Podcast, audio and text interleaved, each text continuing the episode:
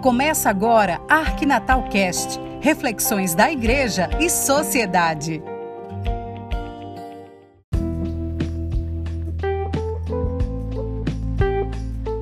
A comunicação pessoal e grupal, eu quero trazer hoje nessa nossa fala, nessa sexta-feira, para chamar a atenção para a comunicação que tanto precisamos. São João Paulo II, quando Papa João Paulo II, ele dizia: comunicar é evangelizar, evangelizar é comunicar.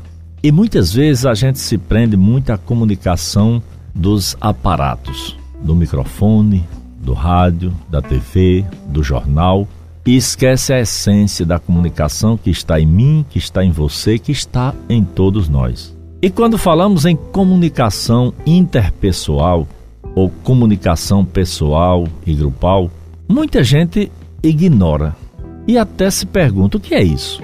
Também pudera, né? Nós pensamos comunicação como meios apenas, por isso fica difícil desmistificá-la.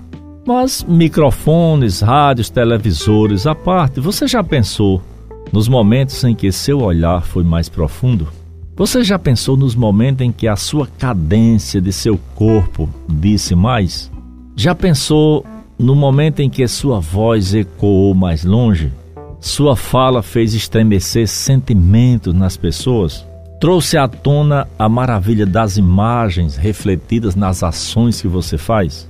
Pois é, quando você está refletindo isso, você está refletindo a comunicação pessoal, a comunicação grupal. Pois é, tudo isso é o grande mistério da comunicação que adentra muito mais ao ver, ao ouvir ao sentir e ao dizer que está na essência de cada pessoa. Aí nessa dança misteriosa dos sentimentos, todos somos comunicadores, somos comunicadoras de algo que transcende esses instrumentos.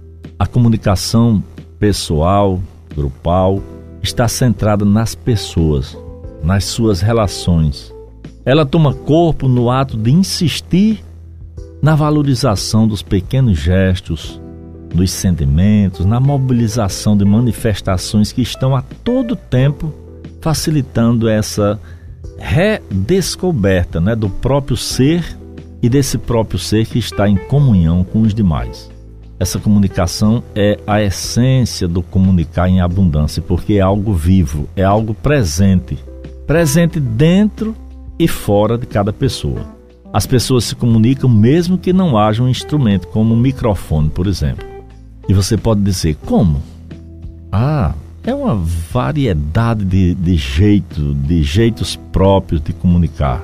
Elas se comunicam com o olhar, se comunicam com o corpo, com a voz natural, com gestos. As pessoas se entendem e se fazem entender. E olhe que, mesmo que a tecnologia esteja comandando o mundo, esses recursos que temos bem naturais do ver, do ouvir, do sentir, do dizer, esses recursos bem naturais estão presentes e jamais serão substituídos. Porque sorrir, falar, cantar, caminhar, pular, estão no convívio humano, num convívio bem afetivo, como algo inerente ao próprio ser da comunicação. São ações que comunicam por si mesmas, precisando apenas serem lapidadas para uma maior e melhor consciência de uso. Então é preciso que a gente pense sempre nas pessoas que estão aqui.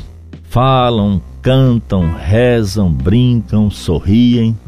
Pensemos nos espaços, né? Será que esse espaço está aconchegante, está limpo, está preparado? Pensemos no conteúdo dessa comunicação, dessa fala. Esse conteúdo está preparado por mim, está escrito, está visualizado, está sonoro. Olha, são as próprias pessoas que podem fazer desse, desse momento de comunicação um momento de realização.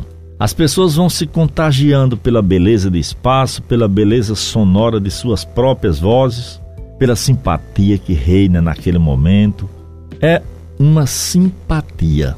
Eu digo até que é a tia simpa. Depois trago para dentro de mim a tia empa, empatia. Então, com simpatia, com empatia, em consonância com as relações grupais que vão se estabelecendo nos momentos, nós nos comunicamos. Aí eu termino no nosso podcast de hoje dizendo: isso é uma ação de todo mundo, de todas as pessoas. Eu comunico, tu comunicas, ele comunica, ela comunica, nós comunicamos. Vós que estáis aí, comunicais. Eles, elas comunicam a essência do ser gente com jeito, com gesto, com ato, com realidade vivida, realidade sentida em abundância. Um abraço e até a próxima.